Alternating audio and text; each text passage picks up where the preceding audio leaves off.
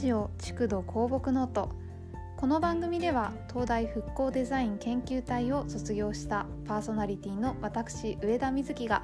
復興のことまちづくりのことについて現場の声を交えてお話ししていきます。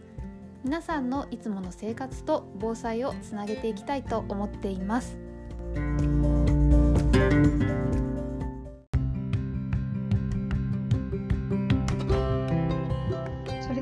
週も築土公木ノートを始めていきたいと思います。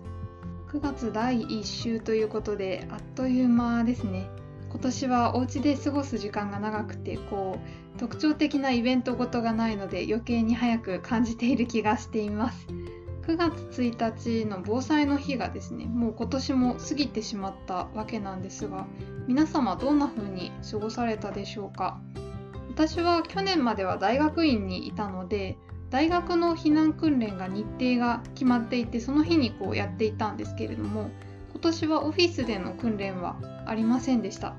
この状況なのでやはり集まっての避難訓練がなかなか難しいっていうのはあると思うんですよね。ニュースを見ていてもどれも40人以下ぐらいで行っていたり集まっているのが役場の方だけにしていたり自主防災組織のメンバーだけにしていたりそういった小規模な感じで実施しているところが、まあ、いくつかあったかなというぐらいなのかなと思っています。で、えっと、それで一方でですねお家で避難する可能性がこれから新型コロナウイルスの感染防止の場合だとありえるんじゃないかということでお家の避難訓練というのがちょっと注目されているみたいです。警視庁の防災のツイッター担当の方が少し前に一家で行われたそうなんですけどまるまる1日電気や水の水道の水ですねその辺りを使わずに過ごすというのを今年の防災訓練にされたそうです。でお子さんの感想がいいんですよね。えっと夜は真っ暗だからライトを探すのが難しかったとかちょっとご兄弟がたくさんいらっしゃるみたいなんですが途中で誰かがこうライトを別の場所に持って行ってしまって見つからなくなったそうでそのだからライトのルール使用ルールとか置き場所を決めておきましょうということになったらしいんですがこういった実感があると多分自分で考えられるようになるんだろうなと思います。あと、えっと、羊羹が美味しかったっていうような感想とかもあって、えっと、ただこれ可愛らしい感想だなってなりますけどそれだけではなくて食べ物にストレスを感じないことっていうのはすごく大事なのですぐあったかい出来合いじゃないご飯が食べられる状況に戻れるわけじゃないというのが、まあ、実情としてありますし持病でお食事にこう制限がある方はどうするかとかお子さんだと食べ慣れないものだと食べにくかったりするからどうしようとか元気な大人でもやっぱりおにぎりばっかりお米ばっかりとかお弁当が届くようにはなったけれども油物が多いとかお水が自分のお家で使えるようになるまではやっぱりこう食べるのが難しいものが結構あるんですね生野菜とかですけど実際その2年前の平成30年7月豪雨で聞き取り調査をしていた時もたくさんそういったお食事に関しては本当にたくさん聞かれたコメントだったりするのでこういうものなんだって知っておくというのは結構心構えとしては大事な感じがしています。あとはですねさっきのおうちの防災訓練はお子さんたちにとってはイベントとしてこう受け止められたみたいでまたやりたいみたいな感想もあったりとかして訓練と言いつつイベントとしてできていると続いていきそうでそれはそれでいいんだろうなと思っていますね。あとは別のお家の避難訓練をされた例でお家の中にテントを張ってみるとかいうのもあるみたいですね。ちょっと前まではすごく暑くてやっぱりお外だと熱中症の危険があったりしてテントで過ごすというのも難しい部分がありましたけれどもお家の中なら気温とか天気とかは考えなくていいというのもあるのであそういった訓練の方法もあるんだなというのを思いました。災害の種類にはよりますけれどもテントを避難所の外に張るという場合ももちろんありますのでそういった場面での体験にもなるのかなと思います。お子さんもいるお家だととっても喜ばれたりもするみたいですねあのお家の中にテントを張るで思い出したんですが私自身が小さい頃小さいテーブルとか椅子とかに布をかけてテントみたいにしてその下に潜ってるっていうのが結構好きだったんですよね。あれみたいな感じでちょっとこうテント張るってなると秘密基地っぽいから楽しくなっちゃうんでしょうねきっと。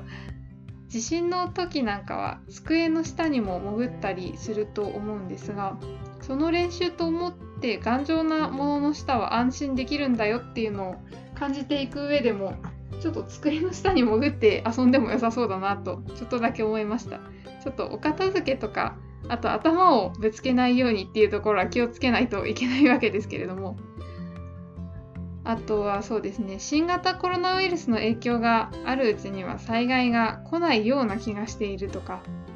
だからとりあえずこの状況に特化したそのおうち避難訓練はしなくていいんじゃないかなとか実は多分そういうわけではないと思うんですよね。これってその一回経験したかどうかっていうので結構違ってくると思っていて災害が起こるように前にやっておけば何か気づくことがあるかもしれないですしこう我慢して一日やり続けなくても無理だって気づいたタイミングで途中でやめてもいいと思うんですよね。面倒だなとかそういう風にならないところまでやればこうこういうことを考えた方がいいなとかこういう風にこう準備しておいた方がいいなとかそういった経験自体が手に入れば十分なのかなと思ったりしています。でそうですね。訓練をする時はどうやってそういうのを教えて伝えていくかというのはすごく大事なポイントだと思っていて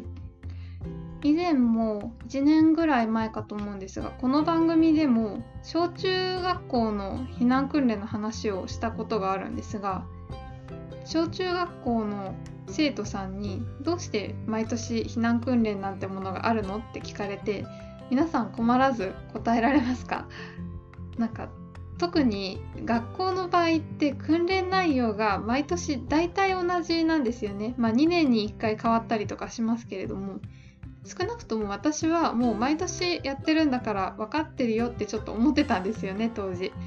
なんですが今は2つ大事な理由があると思っています。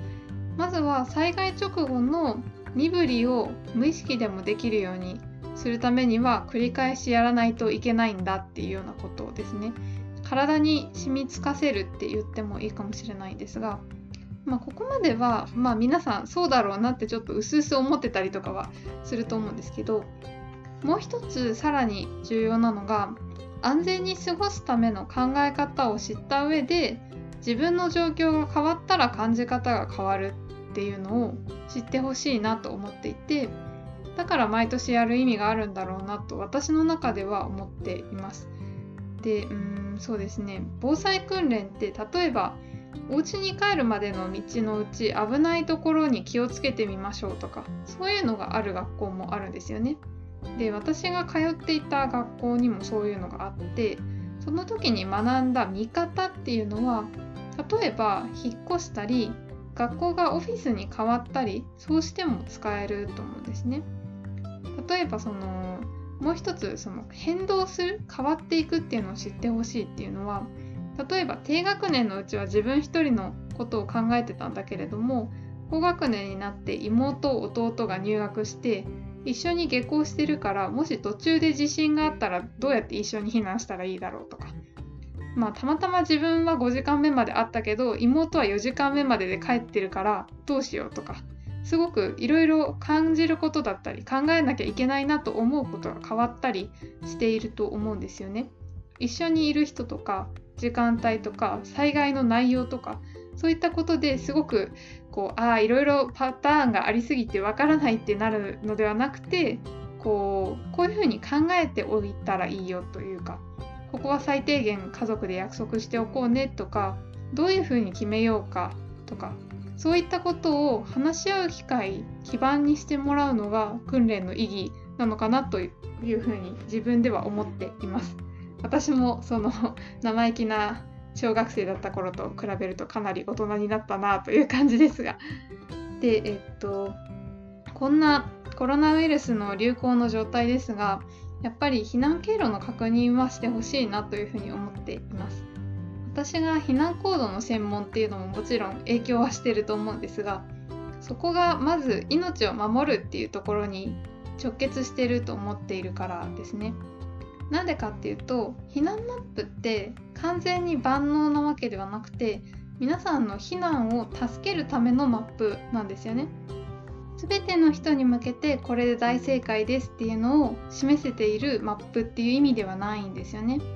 なので行政の人もそうだし大学とかの専門の人もそうなんですがやっぱり図面だったり地図だったりこうデータを見ただけではわからないことってたくさんまだあるんですね。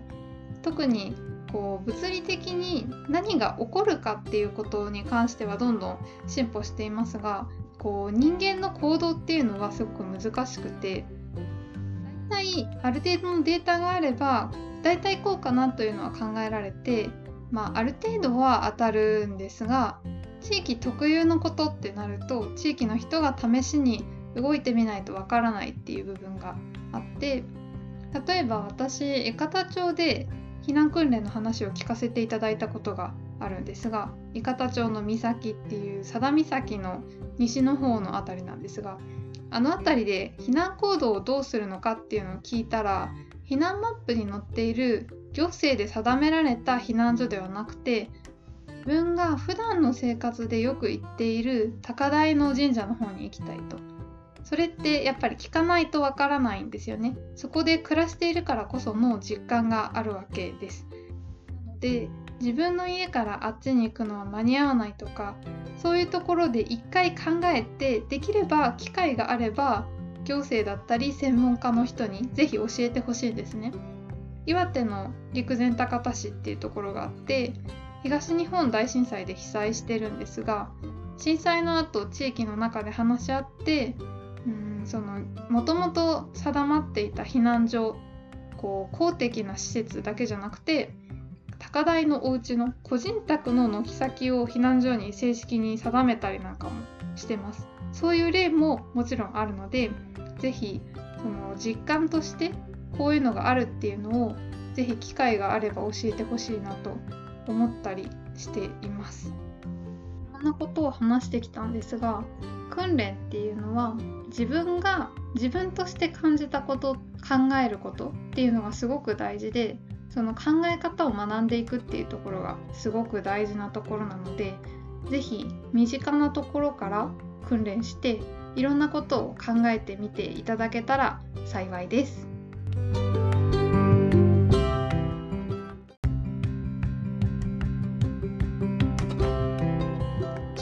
区土広北ノートでは避難訓練のお話をさせていただきました集まって実施することが今年は難しいですが自分の考え方を学んでおくというところは変わりませんので是非身近なところでチャレンジしていただけたら幸いです。それではまた来週お会いいたしましょう。